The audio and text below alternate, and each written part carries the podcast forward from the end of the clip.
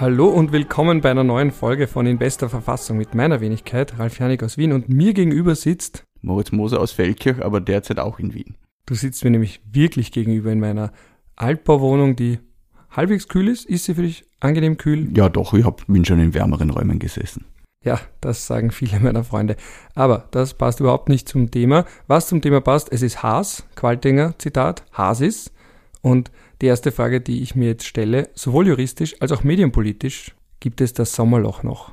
Ich weiß es nicht, weil ich bin jetzt im Urlaub. Als ich in Urlaub gegangen bin, war das Sommerloch noch nicht da, weil es war die, äh, die Woche vor den Ferien, da finden immer noch alle Pressekonferenzen, die man noch irgendwie unterbringen will, statt und da machen noch alle irgendwelche Veranstaltungen und sonstiges und sind tödlich beleidigt, wenn man nicht jemanden freischanzen kann, der auch zu ihnen kommt.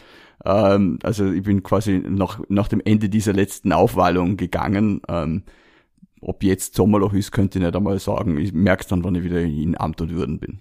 Und was ja auch in den Sommer oft fällt, ist VfGH-Rechtsprechung. Also auch da hat sich ja ein bisschen was getan.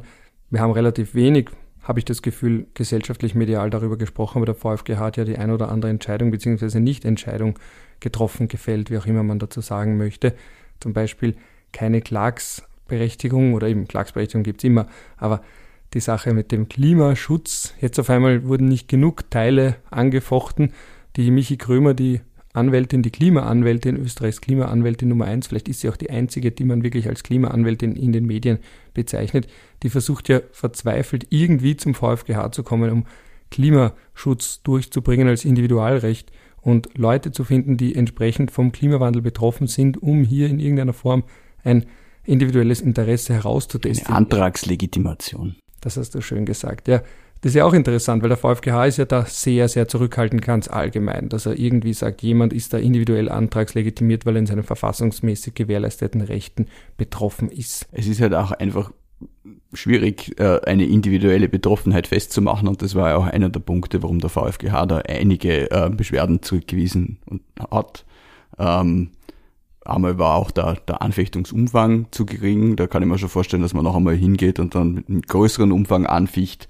Aber es war eben auch das Problem, dass, dass nicht ausreichend begründet wurde, warum die Antragsteller unmittelbar betroffen sind.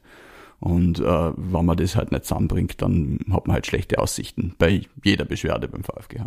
Und insgesamt, ja, hast du natürlich recht. Also ähm, es hat jetzt nicht so große Wellen geschlagen, weil der VfGH halt äh, die Entscheidungen nicht in dem Sinne getroffen hat, dass sie große Wellen schlagen würden, sondern halt eben im anderen Sinne. Es ist ja auch angefochten worden, äh, die Bestimmungen der StPO äh, wegen Verfahrensdauer nach dem, äh, aufgrund äh, der, der äh, Bubok-Geschichte und auch da hat der VfGH gesagt, na, also wir sehen die Bestimmungen zur Verfahrensdauer nicht als verfassungswidrig an, beziehungsweise ist ja der Artikel 6 EMRK ins Spiel gebracht worden und der VfGH hat sich auch auf den EGMR berufen und gesagt, ja, also nur weil ein Verfahren an sich lange dauert, ist das noch kein Grund, dass man einen verstoßenen Artikel 6 EMRK annimmt, also nämlich äh, äh die gebotene Verfahrensdauer, da geht es halt eben auch darum, dass es äh, ein vernünftig langes Verfahren sein muss und da gibt es halt mehrere Anknüpfungspunkte, wie man das feststellt, nämlich eben, wie komplex ist das Verfahren, wie wichtig ist es,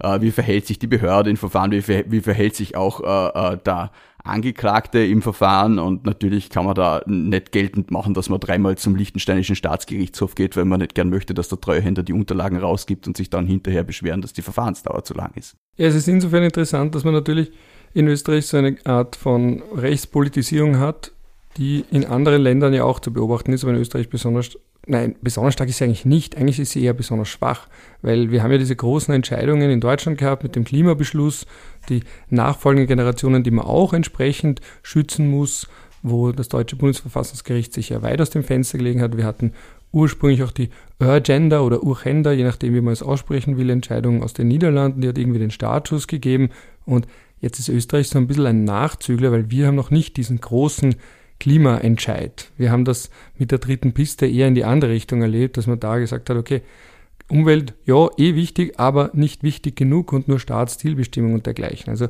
der VfGH ist da noch ich will nicht sagen nobel zurückhaltend, aber eben zurückhaltend. Der Verfassungsgerichtshof urteilt eben auf Grundlage der Verfassung und nicht äh, auf Grundlage dessen, was gerade die öffentliche Debatte bestimmt. Jetzt kann man natürlich unzweifelhaft sagen, dass äh, die Veränderung des Klimas äh, wesentliche politische Agenda unserer Zeit ist und wie man darauf reagieren soll.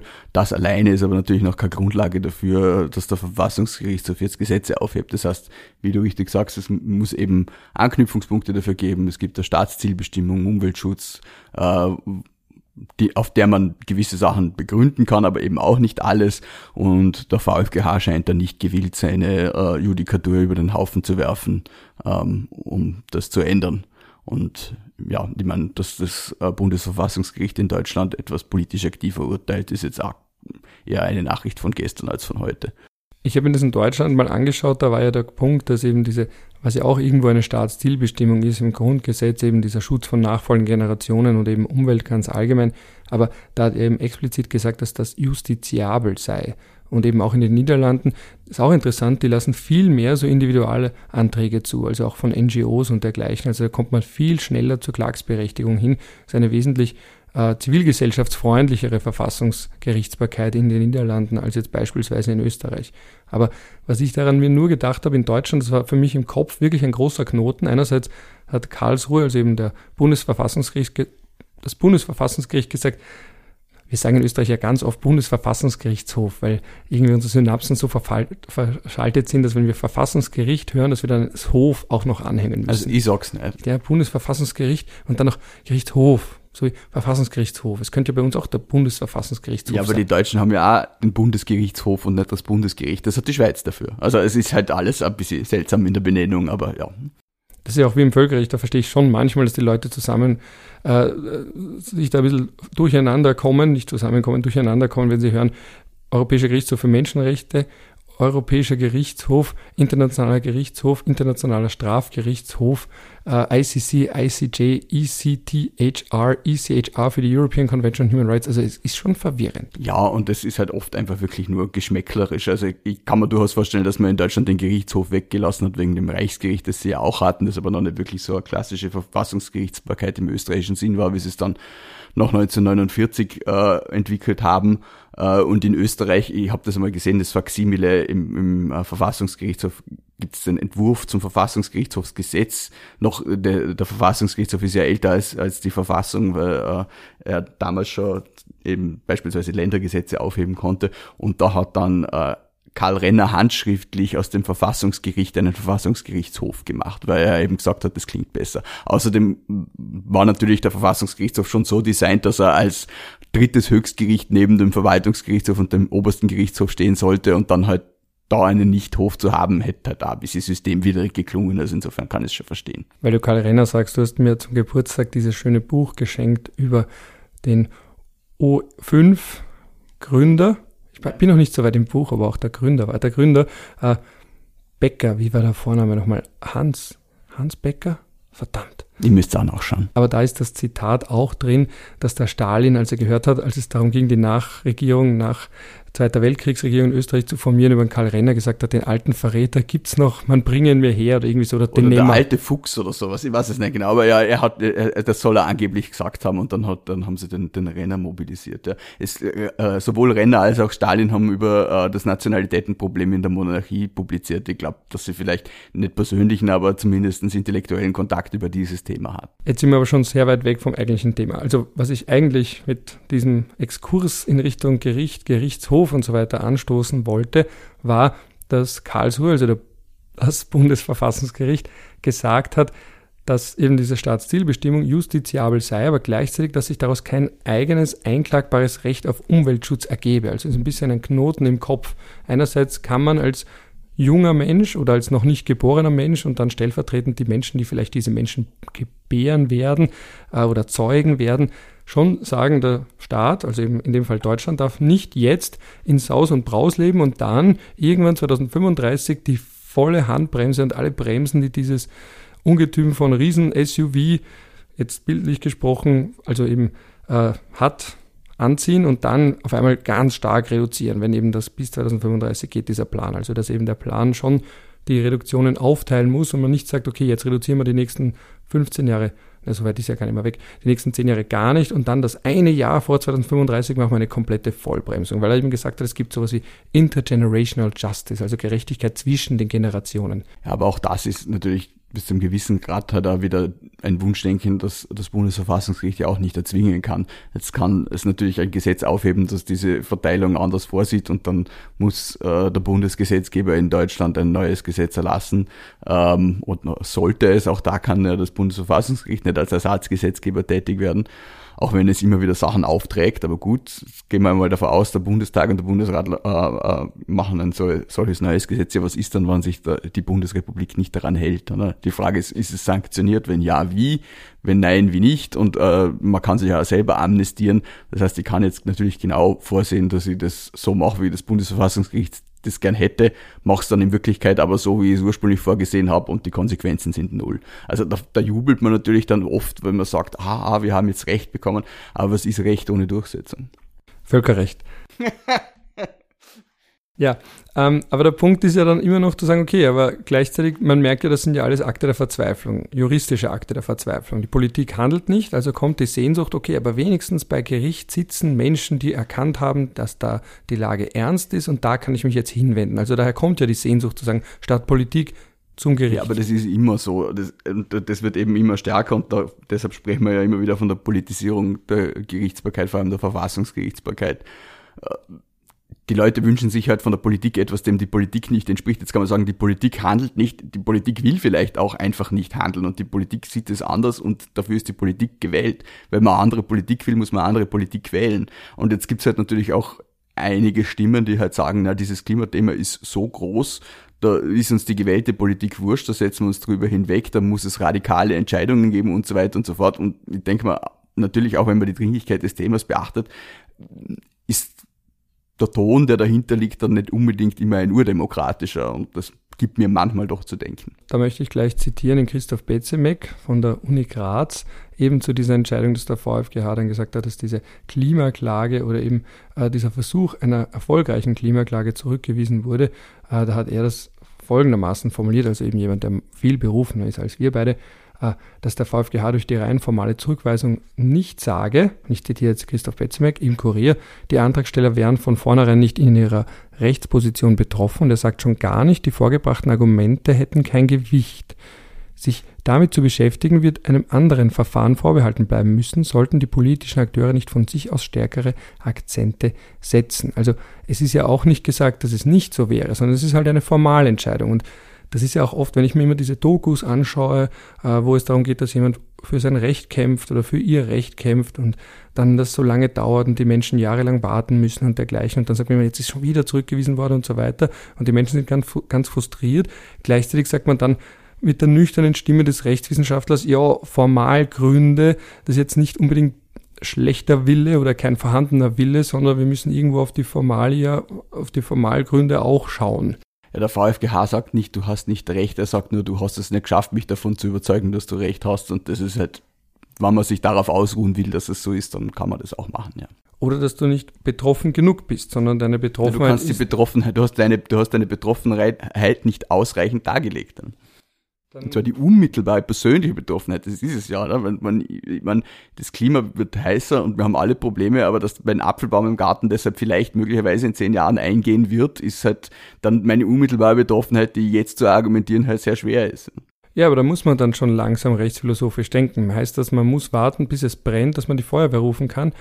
Bei dem Bild ja, im juristischen Sinne dann auch. Man muss warten, bis der Garten brennt. Präventiv ist halt immer sehr schwer und auch eben nicht nur bei den Bäumen, sondern auch bei diesen Klimaangelegenheiten. Ich sage mal, wenn ich mir jetzt eine Antragslegitimation zusammenbasteln müsste und ich glaube, das ist ja der Versuch, den diese Anwälte ja immer wieder starten, dann würde ich mir ehrlich gesagt jemanden nehmen, der einen Hitzschlag gehabt hat und sagen, okay, dieser Hitzschlag, den habe ich gehabt an diesem und jenem Tag und zwar deshalb, weil es in diesem Jahr so und so viele Hitzetage mehr gegeben hat als vor 20 Jahren, das ist ja auch be beweis- und belegbar. Das geht auf den Klimawandel zurück, deshalb bin ich unmittelbar betroffen. Das wäre jetzt zum Beispiel etwas, wo ich sagen würde, da hat man vielleicht noch mehr Chancen damit, als zum sagen, ja, in 20 Jahren geht's mir vielleicht schlecht. Ja, man merkt, dass da die anwaltliche Tätigkeit auch ein gewisses Maß an nicht nur Kreativität erfordert, sondern auch an, an persönlichen Kontakten Menschen ausfindig zu machen, die vielleicht auch gar nicht so viel Lust haben, da jetzt vielleicht auch noch den medialen Rummel mitzuspielen. Weil grundsätzlich, weißt du ja besser als ich, äh, wollen Medien ja nicht nur technisch, so wie wir da jetzt da irgendwie, ich, ich habe da nämlich vor mir schon die Presseaussendung oder die, die den Text von der Website vom VfGH. Äh, VfGH weist Anträge betreffend Vertrieb fossiler Treibstoffe und steuerlicher Begünstigung für Luftfahrt ab bzw. zurück. Das verkauft sich ja nicht, oder? Also wenn ihr das in einen Artikel so packt und zitiert, dann ist es zwar formal korrekt, aber für den Leser ist das jetzt nicht so schön. Da muss man als Journalist dann immer verkürzende Überschriften finden für sowas, ja. Und das gefällt den Juristen dann wieder nicht, weil die sich denken, das ist aber verkürzt, da fehlt was, das ist nicht ganz korrekt. Aber das Thema war so ähnlich schon einmal, glaube ich, beim VfGH. Insofern hat es halt auch nicht sehr viel Wellen geschlagen, dass es noch einmal dort war. Es ist ja auch um die, um die Ticketpreise gegangen, Flugticket und, und ÖBB-Ticket. Und auch da hat der VfGH gesagt, naja, das reicht uns nicht. Du brauchst natürlich auch noch irgendwie persönliche Kontakte, um Menschen zu finden, die sagen, okay, ich gehe dann auch an die Medien, weil eben dann das Schicksal von den Betroffenen für die Geschichte viel besser verwertbar ist, als wenn das ist John Doe und oder Person X gegen den Staat und so weiter, als wenn du sagen kannst, ich jetzt muss wegen meiner Krankheit äh, einklagen oder bin individuell betroffen oder weil meine Verwandtschaft dort und da lebt und ich möchte dort nicht hinfliegen, sondern ich möchte eigentlich mit dem Zug fahren und dergleichen. Also, dass man das Schicksal, den Menschen hinter der Klage sieht, hinter dieser Klags klagenden Person. Dafür ist das in Österreich wieder einfacher als zum Beispiel in den USA. Ich weiß nicht, ob sie es immer noch so haben, aber zumindest war es früher in den USA so, dass du nicht, äh, äh also wann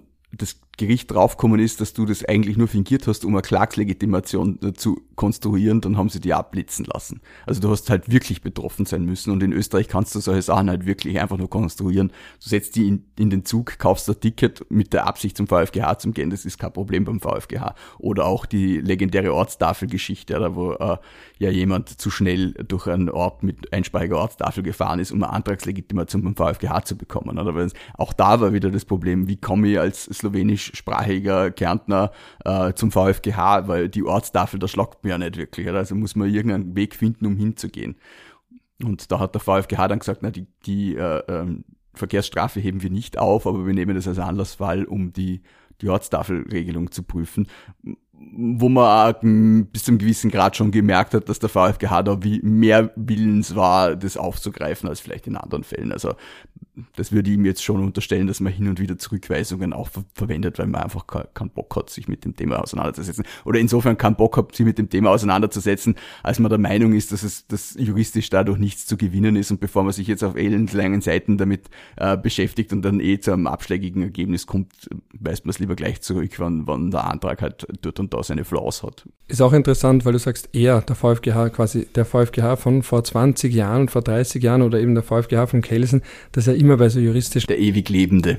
Ja, und wenn dann so eine Art historisches Gedächtnis auch vielleicht noch dabei ist und man sagen kann, okay, jemand ist heute am VfGH, aber der Geist von Kelsen und von ganz vielen anderen Richtern ist da noch irgendwie auch im Raum oder in der Rechtsprechung. Man denkt sich, die haben sich das damals gedacht und ich bin da jetzt schon in einer Tradition, der ich auch verpflichtet bin. Ich finde das bei juristischen Personen immer sehr, sehr spannend oder eben auch bei äh, Höchstgerichten oder allgemeinen Gerichten, wenn man dann sagt, okay, das Gericht ist zwar immer dasselbe, aber die Personen, die dort sitzen, sind ja andere, aber wie sehr sind sie noch beseelt, auch durch die Kontinuität von Richtern, dass der Richter heute noch Kontakt hatte mit einem anderen Richter und dann gibt es vielleicht irgendwie eine, könnte man so eine Matrix sich vorstellen und irgendwann landet man bei Kelsen oder bei, bei Adamovic Senior und so weiter. Aber Österreich ist ein kleines Land und da gibt es eben nicht nur die, die institutionellen Kontinuitäten, sondern ganz oft auch die persönlichen Kontinuitäten. Wir haben vorher eh schon davon geredet, äh, der VfGH hat zu seinem 100-Jahr-Jubiläum ein sehr schönes Kompendium mit kleinen Büchlein herausgebracht, wo unter anderem auch eines von, von äh, vom Herrn Wiederin drinnen ist, der ja Vorarlberger ist, was, was mich immer sehr freut, aus Sardins. Äh, und er, er kann auch sehr gut schreiben. Es hat mir auch gefreut, dass der Grabenwarter, der ein Vorwort drinnen geschrieben hat, also der, der Professor Grabenwarter, der VfGH-Präsident, ähm, dass der auch gesagt hat, dass der Wiederin gut schreiben kann. man freut sich natürlich immer, wenn sich die eigene Meinung mit der von anderen deckt.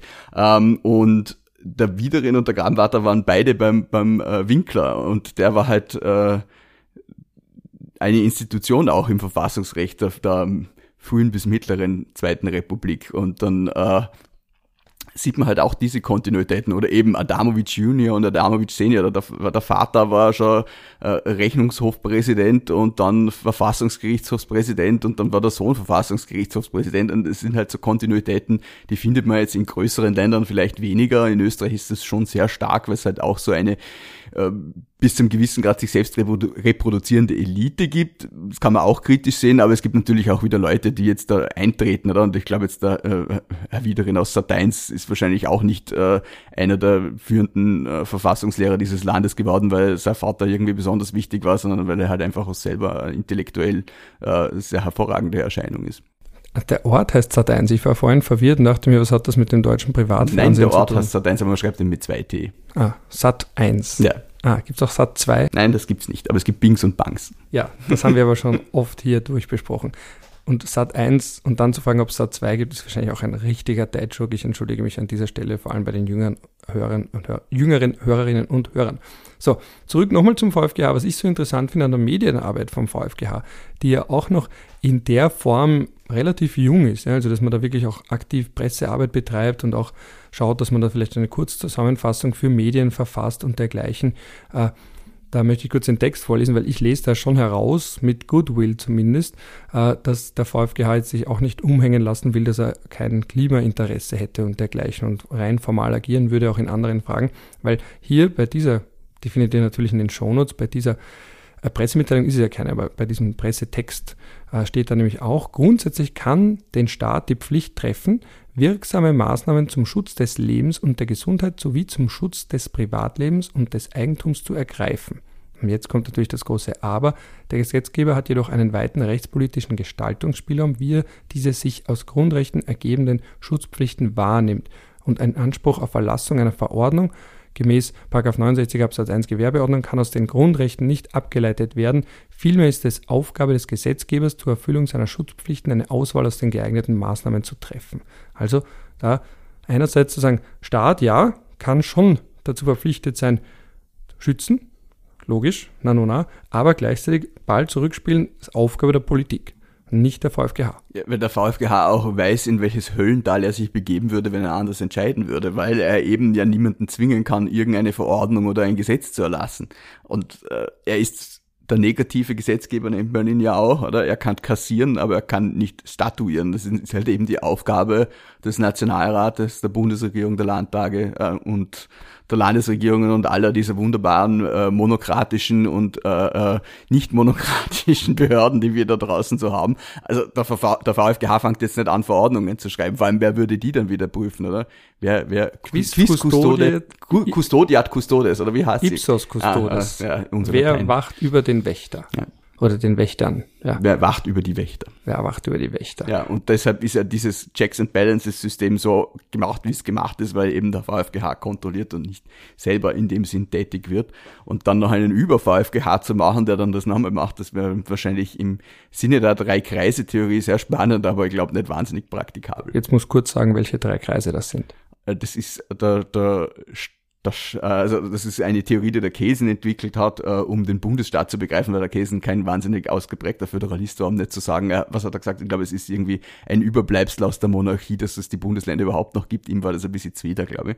Und er hat dann diese Theorie entwickelt, dass es eben Organe des, des Bundes gibt, Organe der Länder. Und dann gibt es noch den Oberstaat als dritten Kreis. Und diese Organe sind dann die, die quasi ähm, alles zusammenhalten. Und der VfGH ist eigentlich das klassische Organ des, des, dieses Oberstaates, weil er ja kassatorisch nicht nur gegen die Länder vorgeht, sondern auch gegen den Bund.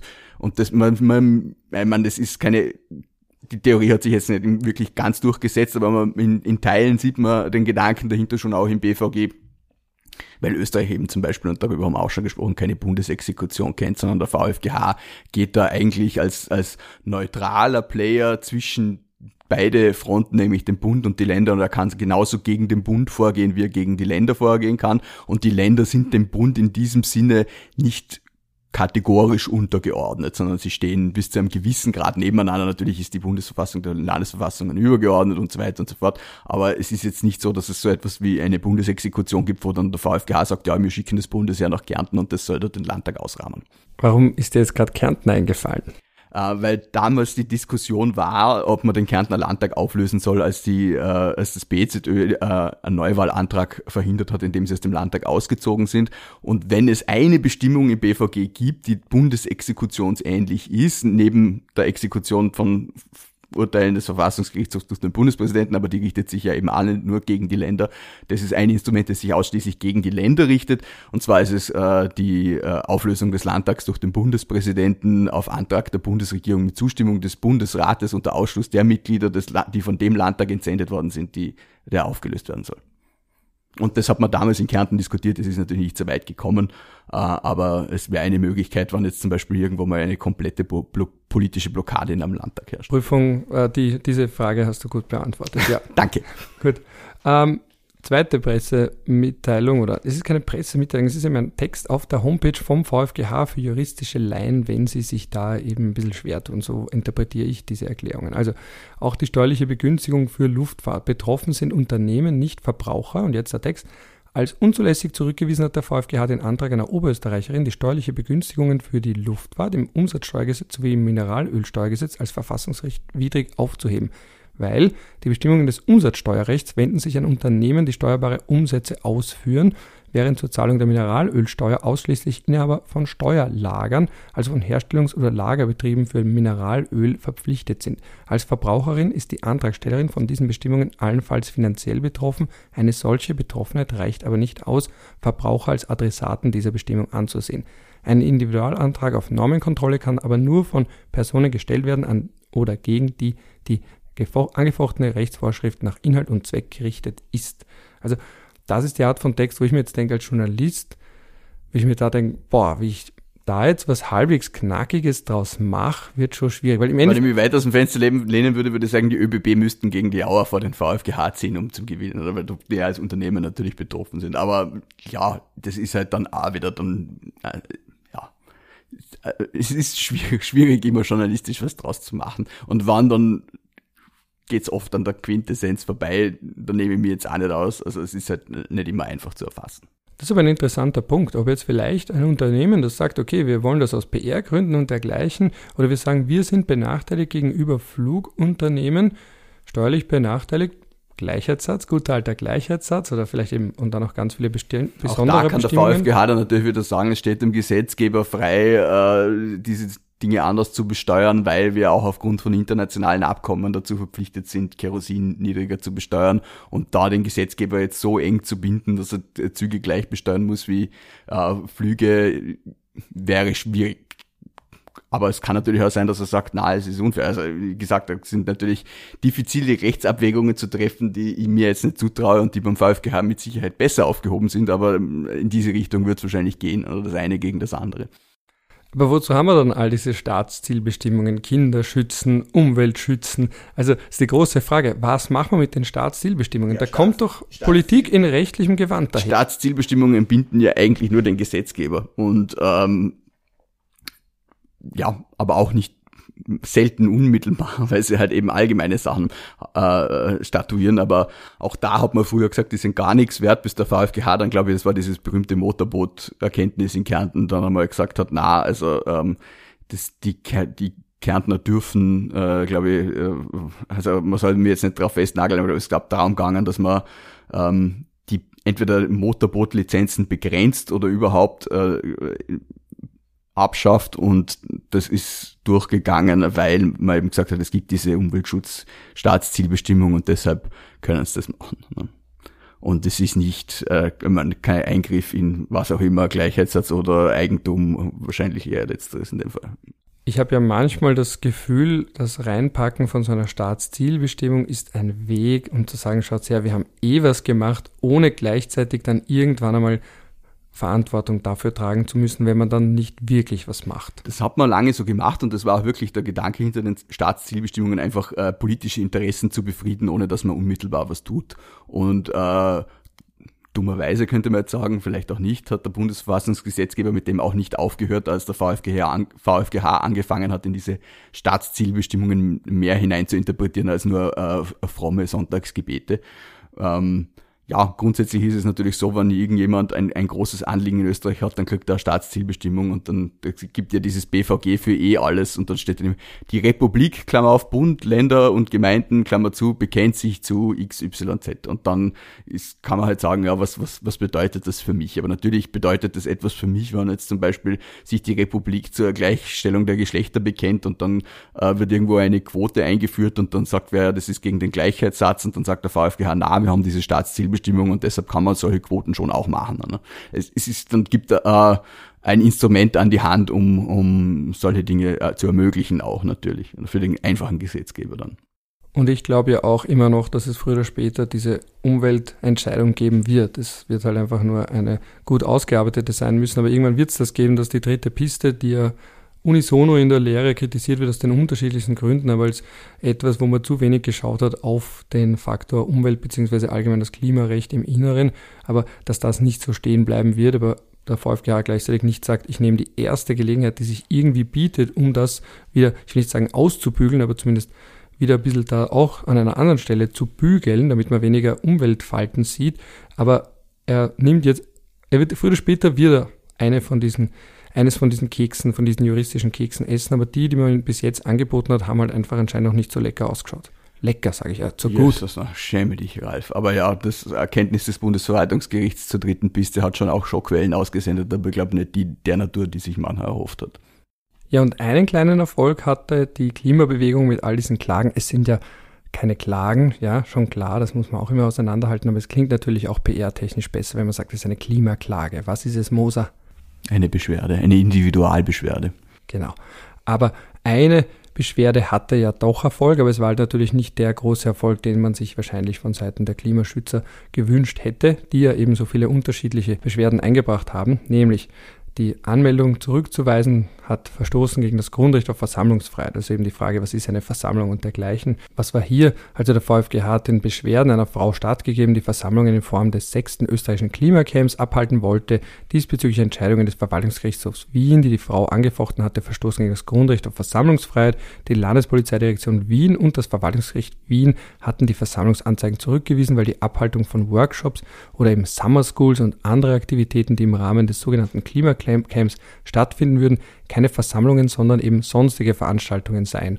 Was aber dieses Klimacamp, das ist in Parkanlagen sowie im sogenannten Zukunftshof im 10. Wiener Gemeindebezirk, kenne ich gar nicht. Kennst du den? Hast du von dem schon mal gehört? Nein. Klingt jedenfalls ganz nett. Also die hätten dort stattfinden sollen und da hat der VfGH eben jetzt nochmal klargestellt, was ist denn jetzt eine Versammlung? Also man muss das ja nicht Versammlung oder Demonstration nennen, sondern das ist ein breiter Begriff und da ist der VfGH in Einklang mit der Rechtsprechung des EGMR der Meinung, dass das eben weiter ist, weil er definiert, ich zitiere, eine Versammlung als unter Anführungsstrichen unten eine Zusammenkunft von Menschen, die in der Absicht veranstaltet wird, die Anwesenden zu einem gemeinsamen Wirken, Klammer auf, Debatte, Diskussion, Manifestation, Klammer zu, zu bringen, sodass eine gewisse Assoziation der Beteiligten entsteht. Ob diese Voraussetzungen vorliegen, hängt von den Umständen des Einzelfalles ab. Und jetzt mag ein unter Anführungsstrichen Klimacamp, Anführungsstriche oben auch Elemente einer Veranstaltung aufweisen, so überwiegt bei Gesamtbetrachtung das gemeinsame Wirken der Beteiligten und damit der Versammlungscharakter, die im Rahmen des Klimacamps angebotenen Workshops dienen nicht etwa der Erbauung oder Unterhaltung der Anwesenden, vielmehr geht es darum, ein kollektives Verhalten in demonstrativem Zusammenwirkung, Zusammenwirken zur Verfolgung eines gemeinsamen Zieles hervorzurufen. Und weil man eben da den Verwaltungs den Versammlungscharakter zu Unrecht verneint hat, also eben konkret das Verwaltungsgerichtshof Wien, ohne sich mit den Maßnahmen. Das Verwaltungsgericht. Habe ich Verwaltungsgerichtshof gesagt? Du hast gesagt, das Verwaltungsgerichtshof. Ah, schau. Schon zum zweiten Mal. Aber es, es macht nichts. Es ist, es ist ganz tief in mir drin, dieses Gericht, und dann sage ich Gerichtshof. Sehr, sehr peinlich.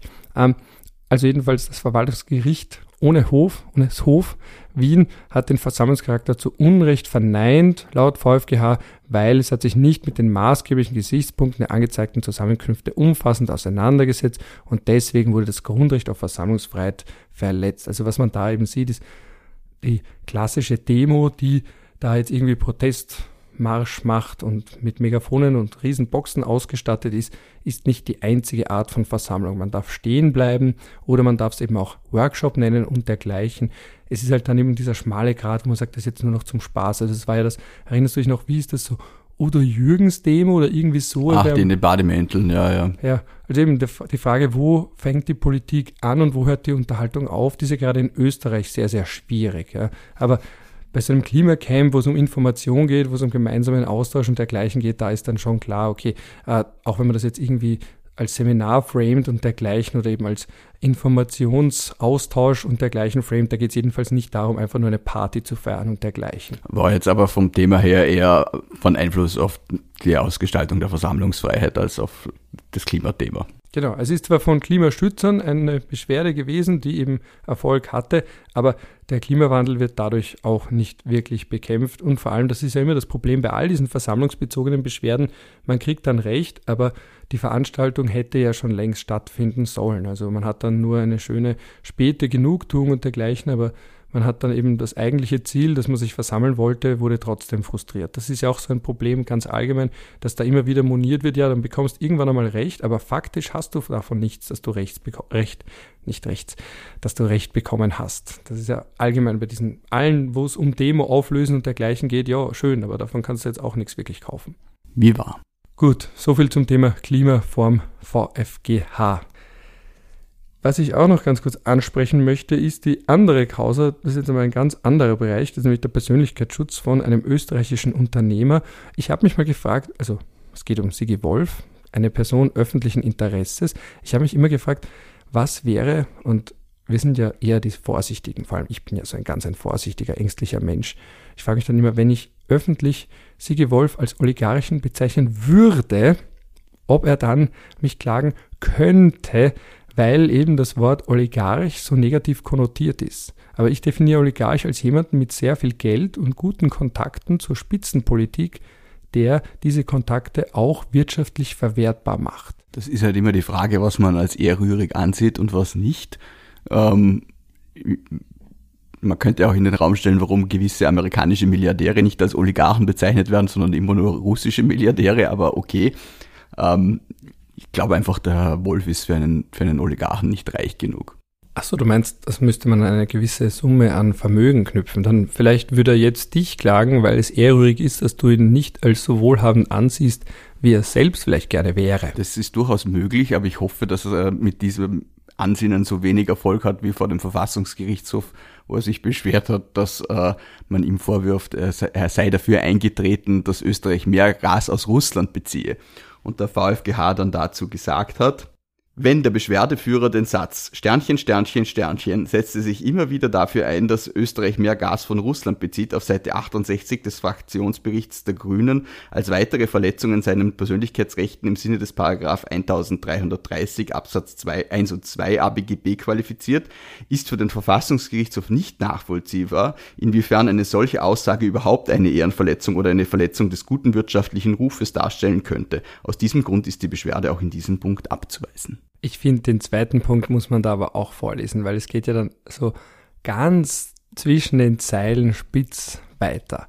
Also, ja, also da sagt nämlich der VfG dann nämlich auch noch, wenn der Beschwerdeführer ferner in der Überschrift und Anführungsstriche oben interessanterweise Lobbyist für Gazprom Fragezeichen Anführungsstriche oben und in der Passage Anführungsstriche oben vermuteten deutsche Verfassungsschützer Sternchen, Gender Sternchen, das würde der niederösterreichischen Landesregierung nicht gefallen, VerfassungsschützerInnen nicht zu Unrecht, dass der Steirer, eckige Klammer, gemeint der Beschwerdeführer, na wer das wohl ist, äh, eckige Klammer zu, für den Konzern Gazprom bzw. für Nord Stream 2 lobbyiere, Anführungsstriche, eine Verletzung seiner geltend gemachten Persönlichkeitsrechte sieht, ist für den Verfassungsgerichtshof ebenso wenig erkennbar, worin diese Verletzung liegen könnte.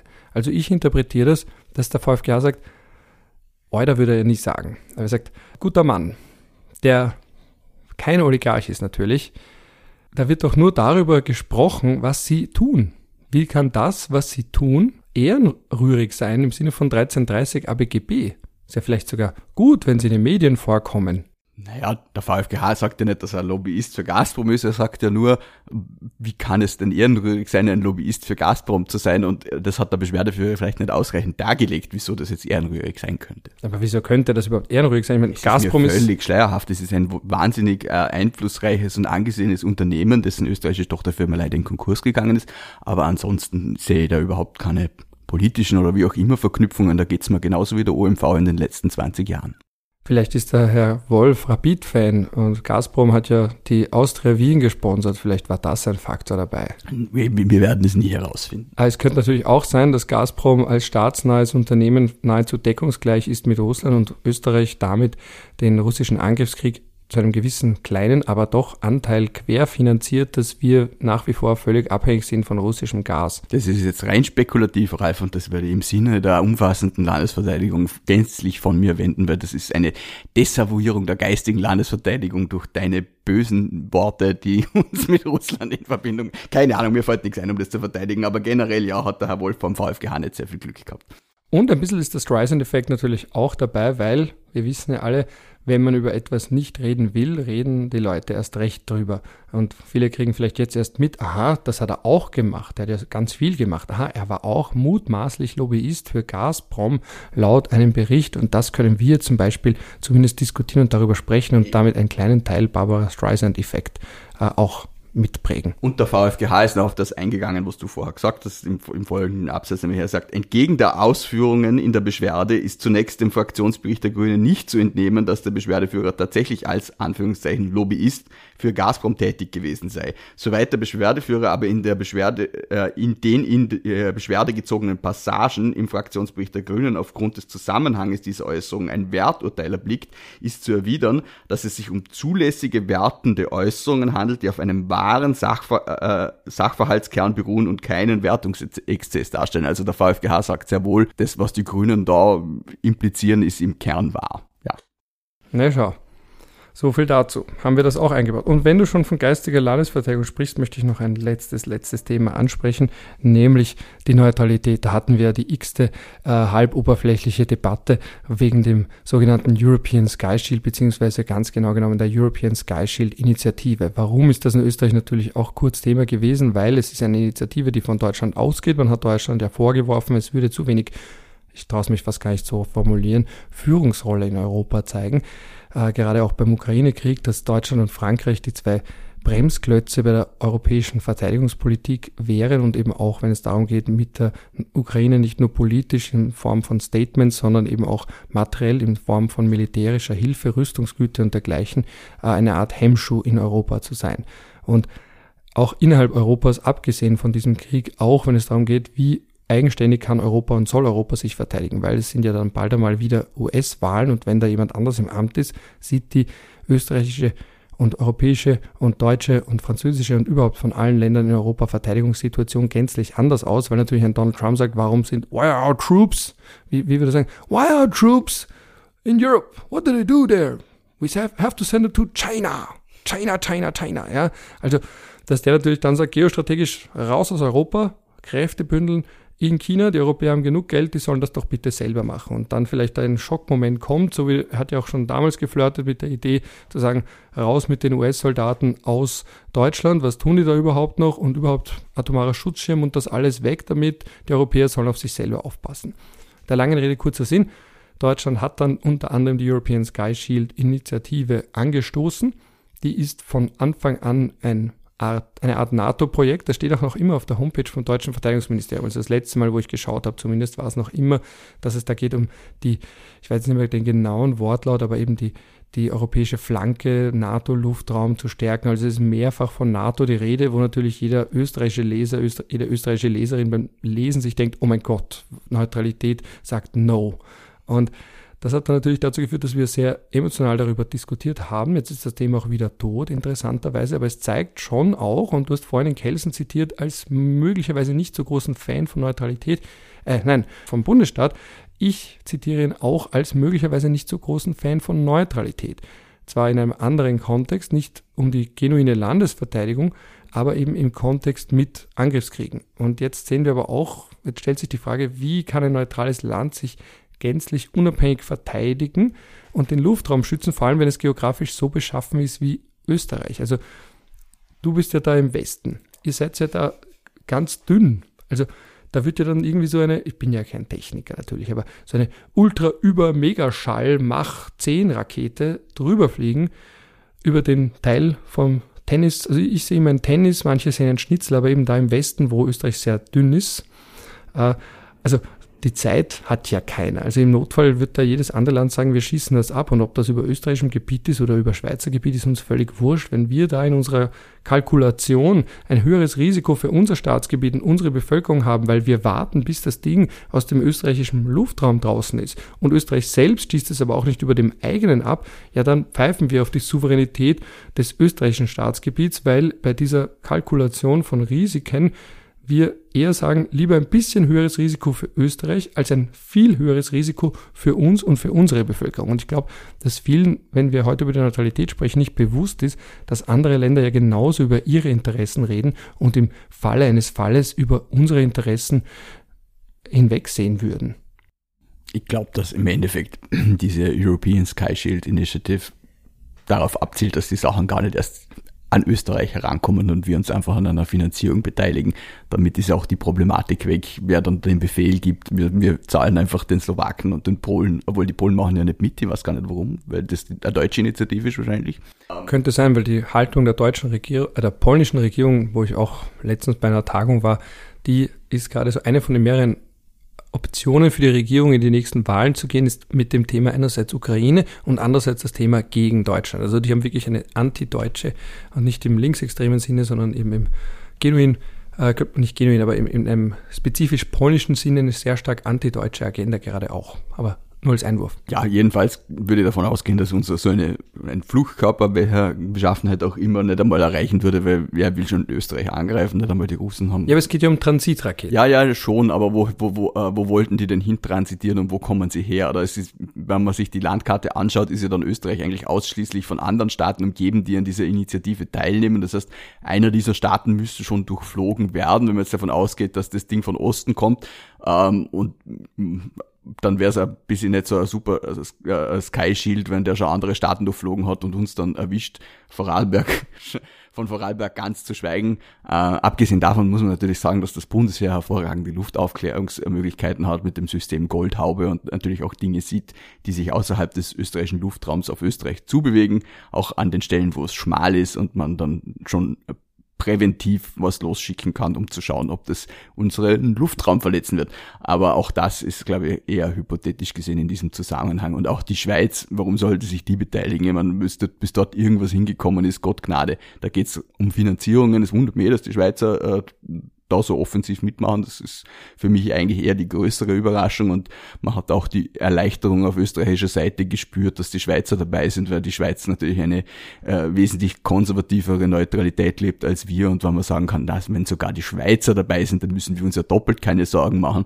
Also ja, ich glaube, dass das effektiv neutralitätspolitisch nicht problematisch sein wird, weil wir nie in irgendwie die Verlegenheit kommen werden, auf irgendeinen Knopf drücken zu müssen. Der einzige Knopf, auf den wir drücken müssen, ist der mit der Überweisung. Ja, aber das ist halt wieder so ein Punkt, wo man merkt, dass Gefühle und Nicht-Gefühle und kalte Fakten, aber ist ja auch kein Faktor in dem Sinne, aber es ist einfach Gefühl, wie du immer gesagt hast, dass Neutralitätsdebatte in Österreich stärker religiös zu begreifen ist als ein Thema, wo man ganz fachlich und unemotional darüber spricht oder überhaupt sprechen kann. Und natürlich für die FPÖ war es eine Steilvorlage zu sagen, okay, wir greifen das jetzt auf und einmal mehr wird die Neutralität ausgehöhlt. Und auch der Herr Voltron zum Beispiel hat letztens wieder in der Krone irgendwas geschrieben von wegen, äh, unsere Neutralität wird da abgeschafft und alles Mögliche wird über unser Gebiet transportiert und so weiter und so fort. Was man da halt merkt, ist, das ist so die Rache der 90er und frühen 2000er Jahre, wo man die Neutralität vielleicht nicht für gänzlich obsolet erklärt hat, aber zumindest gesagt hat, sie hat halt kaum noch Anwendung. Und vor allem mit dem EU-Beitritt ist die Neutralität rein rechtlich sehr stark zurückgedrängt worden. Und jetzt kommt es mir vor, ist das ein bisschen so die Rache nicht des Archivs, aber die Rache der Neutralität, die sagt, ja, ich habe geglaubt, ich bin nicht mehr ganz da, weil rechtlich ist sie es ja auch kaum noch, aber politisch ist sie jetzt stärker denn je, weil die Leute im Zweifel und im Falle des Falles, wenn mal wirklich diese harten Fragen kommen, weil Österreich kann nicht einfach sagen, ja, wir sind da jetzt das Leo und wir müssen unsere Neutralität und unseren Luftraum nicht aktiv schützen, weil wir haben uns ja für eine bewaffnete Neutralität entschieden, ganz im Gegensatz zum Beispiel zu äh, Costa Rica, die ja in ihrer Verfassung von 1949 in Artikel 12 schon sagen, dass sie nicht bewaffnet sind und dann auch 1983 bei ihrer Neutralitätserklärung auch nochmal klargestellt haben, es ist eine unbewaffnete Neutralität. Wir haben gesagt, bewaffnet und daraus auch und da kann man jetzt lange herum philosophieren, wie es Völkerrechtler vor mir schon jahrzehntelang gemacht haben. Deswegen brauche ich das nicht repetitiv nochmal zu tun. Aber auch die Frage stellen, wie viel Neutralitätsschutz brauchen wir denn und wie stark müssen wir uns verteidigen und wie unabhängig müssen wir uns verteidigen. Aber der Punkt ist halt, Entweder wir tun es gar nicht, das ist dann die Schmarotzer-Variante, oder wir machen es vollkommen eigenständig, das ist die Frage, wie gut das überhaupt geht und wie viel das überhaupt kostet, oder man macht es gemeinsam im Verbund mit anderen Ländern und dann kommt halt irgendwer daher und sagt, ja, aber ganz neutral ist das nicht, weil vollkommen unabhängig seid ihr nicht. Aber das ist interessanterweise, weil du die Schweiz genannt hast, auch dort schon klare und einhellig geteilte Erkenntnis. Die Schweiz kann sich gegen, gegen gewisse Formen der Bedrohung nicht eigenständig verteidigen. Das geht rein faktisch schon nicht. Und das ist halt dann irgendwann die Frage, wo man diese Erkenntnis dann auch politisch entsprechend selbst bei so heiklen Themen wie der Neutralität einfließen lässt. Letzter Punkt noch, wenn wir schon bei N sind, das ist doch alles nicht mehr normal. Bist du noch normal? Jeder von uns kennt diesen Spruch und hat ihn entweder gehört oder sogar selbst einmal gesagt. Was ist eigentlich normal? Darf man überhaupt noch normal sagen? Wie normal bist du denn, Moritz? Na Jesus, na, na bitte nicht auch noch. Das wäre natürlich schon ein Zeichen für ein Sommerloch, aber es war ein bisschen verfrühtes Sommerloch, um auf die, die Anfangsfrage zurückzukommen. Ja, normal, was ist Normalität? Im Endeffekt ist, ist jeder, jeder seine, seine eigene Norm. Und ich habe habe im Sommer äh, wieder mal in, in äh, dem dreiteiligen äh, Christuswerk von äh, äh, äh Josef Ratzinger, Benedikt XVI. gelesen, in dem er auch sagt, also, ist also manche Formen der Religiosität gehen ja dahin ab, dass äh, jeder quasi sein eigener Gott ist. Äh, in dem Sinne, dass das, was man selber für richtig befindet, mit Sicherheit auch der Wunsch Gottes ist. Und das ist ja auch der Urs, also sagen wir mal, der Kern von vielen Sekten, dass äh, man diese innere Überzeugung hat, dass das, was man selbst spricht, die Stimme Gottes ist äh, und so seine Kritik an, an denjenigen, die halt vom klassischen katholischen Dogma abweichen. Da kann man auch wieder Kritik dran üben, aber es war zumindest ein spannender Gedanke und der kommt mir jetzt auch, wenn ich an das Thema Normalität denke, jeder ist seine eigene Norm und äh, die anderen, die draußen sind, sind nicht normal. Ich denke mal halt, wo führt diese Diskussion hin und sehe da nicht wirklich äh, ein Ziel, abgesehen davon, dass man halt Leute abholen will, die sich vielleicht von der gesellschaftlichen Entwicklung, die stattfindet oder auch nicht, äh, überholt fühlen. Ich glaube, man kann das Ganze etwas entspannter sehen, wenn man äh, als Norm die, die Rechtsordnung sieht, die uns in eine Gesellschaft fasst, in der Dinge legal oder nicht legal sind und mit verschiedenen Strafen bewährt sind und was sich innerhalb dessen und außerhalb dessen bewegt, ist normal oder nicht normal. Und da könnte man dann äh, philosophisch sagen, halt auch in, in gewissen Abstufungen, weil es ist sicher auch abnormal, wenn man bei Rot über die Ampel geht, aber wahrscheinlich eine der niedrig, niedrigeren Abnormalitäten. Aber lustigerweise sind ja gerade diese Leute, die halt äh, jetzt auf gesellschaftliche Normen, extra legale gesellschaftliche Normen pochen, äh, wahrscheinlich diejenigen, die dann vorhandene gesellschaftliche Normen in mancherlei Hinsicht nicht so genau nehmen und vielleicht eher besoffen mit dem Auto fahren oder so. Der Hans-Peter Lehofer hat dazu, das ist ja einer von den Accounts, die am meisten guten Beitrag, äh, Beiträge, äh, Beitrag Content, schau, ich, ich merke, wie diese wie dieses Denglisch schon ganz tief in mein Gehirn sich eingefressen hat, ist auch sicher nicht mehr normal. Äh, der Hans-Peter Lehofer hat jedenfalls dazu, finde ich, einen guten Beitrag oder eben drei Tweets. Jetzt sagt man nicht mehr Tweet, jetzt heißt es, glaube ich, Access oder um so. Gottes Willen, ja. ja, ich weiß noch nicht, wo das hinführt, aber ja wo wird das alles noch hinführen? Nicht mal Twitter ist noch Twitter, gell? aber der hat jedenfalls, also damals waren es jedenfalls noch Tweets, es war noch knapp vor der Umbenennung in X oder was auch immer. Äh, für mich klingt es wie Twitter für OnlyFans. X. Es ist ja eigentlich auch eine Form der Prostitution, aber ja, unbezahlt. Ja.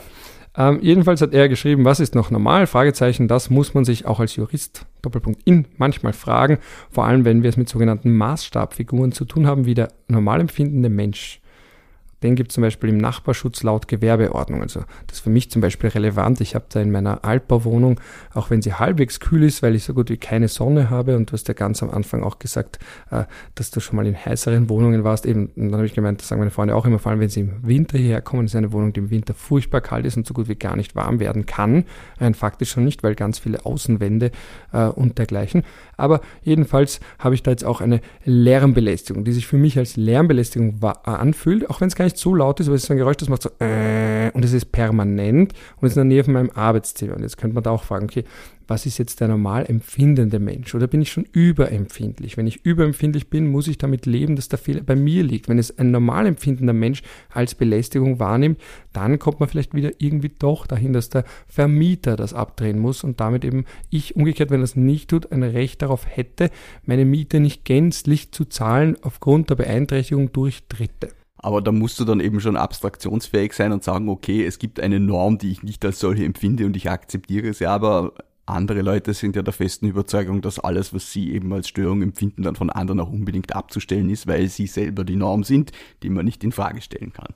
Und im Strafrecht gibt es ja den sogenannten objektiven Beobachter und da sagen dann böse Zungen immer auf die Frage, ja, wer ist der objektive Beobachter? Ja, das ist der Richter. Und im Endeffekt ist es halt schon die Norm derjenige, der darüber entscheidet, bis zu einem gewissen Grad zumindest. Ja, es gibt auch schön beim Lebensmittelrecht und beim Markenrecht, also der dem, dem Misleading, also dem, dem äh, Manipulieren ja, des Konsumenten im Supermarkt, gibt es da den normal informierten, angemessen aufmerksamen und verständigen Durchschnittsverbrauch. Also der, der schon weiß, wenn da jetzt draufsteht, wenn du das trinkst, wirst du morgen 20 Kilo weniger haben und ausschauen wie als Schwarzenegger, der weiß, okay, das ist jetzt Werbesprech. Ja. Also kein Vollpfosten und kein Universitätsprofessor, also wir quasi. Ja, gut, es gibt aber auch vielleicht Universitätsprofessoren, die Vollpfosten sind. Das stimmt ah, ja, da muss ich da recht geben. Nicht viele natürlich und vor allem nicht die, die uns zuhören. Nein. und dann gibt es auch vom OGH Familienrecht die normal gesitteten Eheleute, ja, auch schön, da haben wir ein bisschen die Moral drin, über Umwege und beim OGH im Hinblick auf Veranstaltungsentschädigungen, die den normal bekleideten Menschen, ja, da weiß ich jetzt aber nicht, welche Entscheidung das ist, vielleicht ist das irgendein Frequency Festival oder irgendein ja, das Festival, ist wahrscheinlich das ins Wasser eher irgendwas ist. aus, dem Jahr, aus dem Jahr 1950, wo jemand mit einem Mini-Rock wo aufgetaucht ist, wahrscheinlich sowas. Aber man sieht, solche Normen verändern sich auch und es gibt ja auch die guten Sitten äh, und äh, gewisse Dinge werden halt immer wieder anders interpretiert. Im Vorarlberg hat es ja mal, äh, ich glaube, ein Tanzschul- oder äh, Gesetz gegeben und ähm, na gut, das haben fast alle Bundesländer, aber ich glaube, das war nicht das Tanzschulgesetz, das war irgendein anderes Landesgesetz, in dem auf jeden Fall ähm, Tänze, die, äh, in denen die Öffentlichkeit geneigt ist, Anstoß zu nehmen, verboten hat. Und auf das hin hat man dann im Bezirk Bregenz ein Twist-Tanzverbot verhängt, äh, das man dann irgendwie aufs ganze Land ausdehnen wollte. Und dann hat man dann Twist-Veranstaltungen auf dem Bodensee ausgeübt. Da haben wir eh schon mal drüber geredet. Aber ich sage mal, ja, der Twist war damals halt ein, ein Ärgernis und heute wäre es nicht mehr. Äh, möglicherweise auch auf Basis desselben Gesetzes. Ich meine, das hat man mittlerweile sicher geändert. Aber man kann auch Gesetze anders interpretieren, wann sie eben auf gesellschaftliche Normen Bezug nehmen. Und das, woran die Gesellschaft Anstoß nimmt, ändert sich ja auch und die Gerichte interpretieren das. Aber das ist ein eingeschränkter Bereich der Jurisprudenz, wo man solche Abwägungen äh, äh, der gesellschaftlichen Norm, wie man, wenn man es so nennen will, macht. Wenn du, so, wenn du schon sagst, Anstoß nimmt, gibt es ja auch noch dazu das Pornografiegesetz. Ist das jetzt noch in Kraft oder nicht? Ja, das gibt's und es ist auch noch in Kraft, aber ich glaube, es ist von so vielen anderen Dingen überlagert, dass es de facto halt nicht mehr exekutierbar ist. Aber das Pornografiegesetz, wer es durchlesen möchte, man, man hat viel zu lachen. Eben, weil ich komme ja darauf, weil auch der Herr Lehofer kurz noch eine, also er hat mehrere noch zitiert, aber eine möchte ich noch zitieren, die er hier bringt, ist, da steht normal aufgeschlossene und zeitverbundene Menschen äh, oder auch normal empfindende, maßgerechte Durchschnittsmenschen, also jeweils der OGH, der Oberste Gerichtshof, im Zusammenhang mit Pornografie. Also da auch immer so, okay, was findet man anstößig, was geht darüber hinaus und da schaut man auch irgendwie. Und ich finde das ganz interessant, weil man da immer sagt, okay, was ist dann zu viel? Ja, ich glaube, da habe ich letztens gehört, da gibt es auch irgendein Wort, das heißt irgendwie so Post-Coitus-Shame oder irgendwie sowas, habe ich letztens gelesen, aber ich weiß jetzt nicht mehr, wie der heißt. Der ist auch schon wieder weit weg vom Recht. Aber wir sehen, das Recht greift wirklich bei den Durchschnittsmenschen vom Strafrecht übers Familienrecht bis hin zu OGH-Rechtsprechung im Zusammenhang mit Pornografie.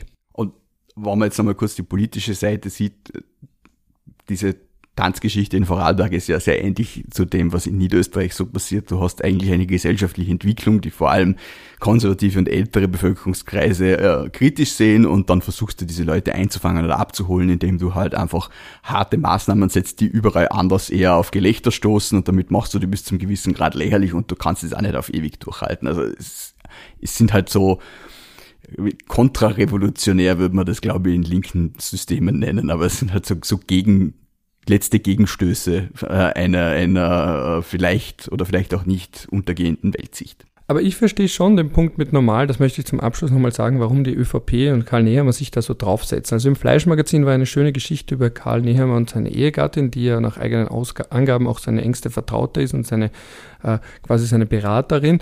Äh, die Geschichte im Fleischmagazin, die hat halt gesagt, äh, die Nehammer sind vielleicht die normalsten Menschen in ganz Österreich oder die durchschnittlichsten Menschen in ganz Österreich. Und das könnte auch erklären, weil ich habe es auch mal in einer Folge gesagt, ich habe irgendwie immer das Gefühl, der Karl Nehammer, der könnte da jetzt neben mir sitzen oder neben uns sitzen und mit äh, Witze reißen und ein bisschen reden und, und dann trinkt man ein, zwei Bier oder vielleicht drei oder vier und plaudert über Politik und er reißt ein paar Witze und erzählt ein paar Geschichten. Also er wirkt ja eigentlich wie, wie ein, also eben sehr österreichisch. Wie der, wenn du ganz Österreich nimmst und in einen Mixer haust und dann kommt am Ende Karl und Kathi heißt die, glaube ich. Ich weiß nicht, wie die Frau vom Herrn Bundeskanzler hast. Also jedenfalls die, die Nehammers kommen dann raus. Ich glaube, sie haben auch wirklich zwei Kinder, einen Hund. Also es ist wirklich sehr, sehr normal. Ich glaube, der Durchschnittsösterreicher ist ein bisschen kleiner als der Herr Bundeskanzler. Der Durchschnittsösterreicher ist 1,78, glaube ich, wenn ich es recht in Erinnerung habe. Aber ist das auch der Medianösterreicher? Ich glaube, durch die große Masse sticht es nicht so wahnsinnig außer der, der Median vom Durchschnitt. Aber da müssten wir jetzt den, den, den Finn und den Gerald fragen, die uns das sicher besser erklären könnten, als, als wir das wir zwei äh, statistische Wappler das wissen. Jetzt habe ich übrigens nachgeschaut, es heißt postkoitale Dysphorie, eine postpartale Depression, ja. Und dann gibt es auch noch das POIS-Syndrom, Post-Orgasmic Illness-Syndrom, eine sehr seltene urogenitale Störung. Ja, aber das ist selten aber ernst zu nehmen, laut Männergesundheit.info. Also ähm, ja, es gibt für alles einen medizinischen Fachbegriff. Es gibt auch für das Außernormale eine Norm. Und das wollte ich noch als letztes sagen. Ich verstehe es nach wie vor, das möchte ich nochmal betonen, aus ÖVP-Sicht sehr gut, sich als normal positionieren zu wollen, auch wenn es für viele sehr plump wirkt. Auch das Video von Herrn Nehammer. Warum? Weil man kann jetzt sagen, schaut her, die Grünen, das sind die Klimaterroristen. Die SPÖ schaut nur auf ihre Leute, aber nicht auf den Mittelstand, sondern auf die, die weniger Geld haben und wollen da irgendwie den Marxismus wieder einführen. Und die FPÖ sind die Rechtsextremen und über die Neos reden wir gar nicht, weil die größte Strafe in Medienpolitik und Aufmerksamkeitsökonomie ist immer noch das Ignorieren. Aber schaut her, wir sind die Normalen, wir sind für euch da, für die Häuselbauer, für die Unternehmer, für die Angestellten, wir sind für die Normalen da und die meisten Menschen wollen sich ja wahrscheinlich auch selbst als normal wahrnehmen. Also von der Positionierung her verstehe ich sehr gut und ich glaube auch, dass Herr Doskozil diese Lücke sehr gerne genommen hätte, wenn er Parteichef geworden wäre. Und jetzt durch den anderen Parteichef ist das frei und der Herr Nehammer setzt sich das sehr gerne rein. Wieso? Der hat ja auch unsere Leid, das ist ja auch eine Form von Norm. Ja, aber unsere Leid heißt, es gibt irgendwen, der nicht zu unseren Leid Ja, aber das habe ich, ich muss ehrlich sagen, die, die Aufregung habe ich nicht so ganz verstanden. Ja, ich auch ich denke mal, es ist ja, das ist ja der Wesenskern politischer Vertretung oder auch einer politischen Partei, dass, sie, dass es unsere Leid gibt. Na, nona nicht. Es ist, Demokratie ist immer Partikularismus und jeder vertritt bis zu einem gewissen Grad eine gewisse Gruppe und das sind dann halt aus seiner Sicht seine Leid und die anderen halt nicht. Natürlich schließe ich die anderen aus, aber wird, man wird dem Herrn Babler nicht übel nehmen, dass er vielleicht die härtesten FPÖ-Wähler nicht als seine Leute ansieht und so weiter. Habe ich jetzt ein bisschen überspitzt empfunden, die Kritik daran, aber ich glaube, wir werden noch viel überspitztere Kritik erleben in den nächsten Monaten, wann wir uns Richtung Wahl bewegen. Und vor allem werden wir erleben, ob es sich ausgezahlt hat, aus ÖVP-Sicht sich als normal zu positionieren, eine philosophisch auf dem Niveau einer fünften Klasse AHS befindliche Diskussion über Normalität und Unnormalität und Anormalität und Abnormalität anzuzetteln, das werden wir alles noch irgendwann einmal sehen. Die FPÖ ist zumindest schon eingestiegen drauf, das heißt, man hat irgendeinen Nerv getroffen, weil normalerweise ist ja das Thema der FPÖ Agenda-Setting und nicht Reaktion auf das, was andere machen. Aber in dem Fall äh, hat der Kickel angekündigt, er wird einen ganzen Schwulst an Anträgen im Nationalrat einbringen für normale Menschen und dann wird er schauen, ob die ÖVP so normal ist, wie sie behauptet. Da bin ich schon sehr gespannt, was aus Sicht der FPÖ als normal gilt. Wir haben jetzt kein schönes Schlusswort. Ja, das stimmt, weil ich ja nicht in Feldkirch bin. Aber du bist jetzt in Wien, genau. Du bist ja ganz wenig in Wien. Jetzt, wenn du mir da schon mal physisch gegenüber sitzt, nimmt man Wien anders wahr, wenn man wenig bis gar nicht mehr da ist? Was fällt einem auf? Schwer zu sagen. Also ich meine, ich, habe hab ja so lange da, ich habe ja doch 15 Jahre in Wien gelebt, also habe jetzt schon jetzt so eine, eine innere Distanzierung zu dieser Stadt erlebt es sind natürlich schon viele, sehr viele Diskussionen sehr Wien-zentristisch und auch äh, viele Leute sehen gar nicht, dass das an anderen Orten anders funktioniert, als sie das jetzt gerade wahrnehmen. Ich denke, gerade vorher habe ich es mal gedacht, weil ich an einer Ampel zum ersten Mal diese, diese neuen äh, Fahrrad-Rechtsabbiegeschilder gesehen habe. Ich glaube, im Vorarlberg gibt es da kein einziges. Und es ist eine in dem Sinne nicht so notwendig, weil wir halt nicht so diese innerstädtischen Kreuzungen haben, wo das relativ leicht möglich ist, sondern äh, das schon meistens eher Kreuzungen sind, wo man besser stehen bleibt, auch als Radfahrer aus Sicherheitsgründen. Aber da habe ich mir gedacht, das war halt wieder so eine Diskussion, ob man eigentlich die STVO für Wien geändert. Ich glaube nicht, dass das in anderen Städten sehr viel Widerhall gefunden hat. Aber ja, solche Dinge fallen einem vielleicht eher auf. Aber ich, ich spaziere jetzt noch ein bisschen durch die Stadt nachher und schaue mal an, was es so Neues gibt, wenn man, man erlebt ja immer wieder äh, Veränderungen und die fallen einem mehr auf, wenn man jetzt, ich war jetzt wirklich schon sehr lange nicht mehr da, äh, und will man mal anschauen, wie es jetzt, gibt es eigentlich diese, diese komische diese komischen äh, Leitungen noch bei der U2 beim Schottentor, da haben sie ja Zeit ja, lang, ja, ah, okay, ja, weil die U2 ist ja auch noch eine Riesenbaustelle, habe ich gesehen, aber vorher beim Karlsplatz habe ich schon entdeckt, da haben sie jetzt diese neuen äh, Schließtüren da für die U5 dann, was die, die schließen ja dann automatisch, das ist ja dann automatisch betriebene U-Bahn, die haben es schon installiert. Also solche Sachen fallen einem halt auf. Ich bin eher jemand, der dann nicht so gesellschaftliche Veränderungen oder sowas äh, inspiziert, sondern eher bauliche. Eine befreundete Architektin sagt, zuerst machen wir die Architektur und dann macht die Architektur uns. Vielleicht gibt es ja dann irgendwelche Konsequenzen, die sich aus einer neuen U-Bahn ergeben und die Menschen sind auf einmal wieder netter zueinander, weil dieses Gedränge nicht mehr möglich Was weiß ich. Das könnte man über den Staat auch sagen. Ja. Vielleicht bräuchte man eine U-Bahn, die bis nach Vorarlberg fährt oder so. Ah, das war, das wäre doch aber was. Aber ich meine, man jammert ja immer gerne, weil als ich angefangen habe zum Studieren, äh, hat der Zug Feldkirch Wien sieben Stunden zwanzig gebraucht und jetzt sind es doch sechs Stunden fünfzehn. Es ist doch etwas schneller geworden. Ja, man rückt immer näher zusammen, aber wir sind noch nicht dort, wo man in China ist, dass man irgendwie gefühlt zehn Minuten da irgendwie tausend Kilometer hinter sich bringt und in Europa, also ich verstehe schon, warum die Leute fliegen und auch selbst natürlich. Ich meine, du zahlst weniger. Meistens läuft alles gut. Ich hatte letztens einen Flug, da ist nicht alles gut gelaufen. Da hätte ich in Malaga ankommen soll. Dann war aber irgendwie ein sicherheitsbedingter äh, Zwischenstopp in Barcelona, der dann auch der letzte Stopp war. Und natürlich bei Fluglinien, die damit punkten, dass sie wenig verlangen, ist natürlich der Service auch umso schlechter. Jetzt wird das eine interessante Causa, vielleicht werden wir das in Zukunft ab und zu mal aufgreifen, weil ich natürlich jetzt da versuche, da meine Fahrgastrechte, da gibt es eine entsprechende Richtlinie, oder eine Verordnung, ich verwechsel es. Ja, ist glaube ich eine Richtlinie. Eine Richtlinie äh, äh, für die Fahr Fluggastrechte, weil die haben jetzt auf den Standpunkt sich berufen, dass sie ja dafür nichts konnten. Es waren außergewöhnliche Umstände, aber sie müssen das wiederum beweisen und so weiter und so fort. Also es bleibt irrsinnig spannend, wie meine Sache mit wollte nach Malaga, ist nach Barcelona gekommen, ausgehen wird. Also ja, du bist öfter in Malaga und Barcelona als in Vorarlberg, merke ich hier kritisch an. Wir werden das bei Gelegenheit ändern. Bevor wir das aber ändern, danke ich dir, dass du mir mal endlich wieder physisch gegenüber gesessen bist, dass ich einfach, es ist schon was anderes. Es fühlt sich schon anders das an. Das stimmt. Ich danke für die Einladung, Ralf. Und ich danke dir, dass du diese Einladung angenommen hast. Wir gehen jetzt auch noch auf ein, zwei Bier bezahlt aus den Taschen der Hörerinnen und Hörer, die eben diesen Podcast finanzieren. Der Moser ist ein Weintrinker, der geht auf ein, zwei Gläser Wein. Ich freue mich sehr, dass wir das jetzt endlich mal, äh, und wie gesagt, eure Spenden landen in guten Händen. In guten Mägen. Vielen Dank für die Spenden. Ja, Genau. Und wenn ihr trotzdem weiter auch an diesem Podcast in irgendeiner Form, also ich habe jetzt ein neues Aufnahmegerät, auch teilweise durch diese Spenden finanzieren können, was die Qualität erhöht, dass man Mosers Stimmchen, Mosers brummendes Stimmchen noch besser hört und dergleichen. Also danke für die Unterstützung auch dafür. Der PayPal-Link ist in den Shownotes. In den Shownotes ist auch ein Verweis auf das Buch, auf die Zitate, auf die Website vom VfGH mit den entsprechenden Einträgen und was es nicht alles noch gibt. Alles findet ihr in den Shownotes und eben ganz wichtig der Link auch zu den Spenden. Und die in Beschreibung von der Folge und Beschreibung zu uns brauchen wir keine. Wir wissen, wer wir sind. Ihr wisst, weiß nicht, ob ihr wisst, wer wir sind, das ist auch egal. Anscheinend hört ihr uns zumindest ab und zu ganz gerne zu. Gut, das wäre mein schlechtes Schlusswort. Je nachdem, wann ihr hier reingehört habt, wünsche ich euch einen schönen startenden Tag, Rest vom Tag, einen netten Abend, vielleicht auch eine gute Nacht und in diesem Sinne noch ein Ciao aus Wien und ein Bussi Baba auch aus Wien.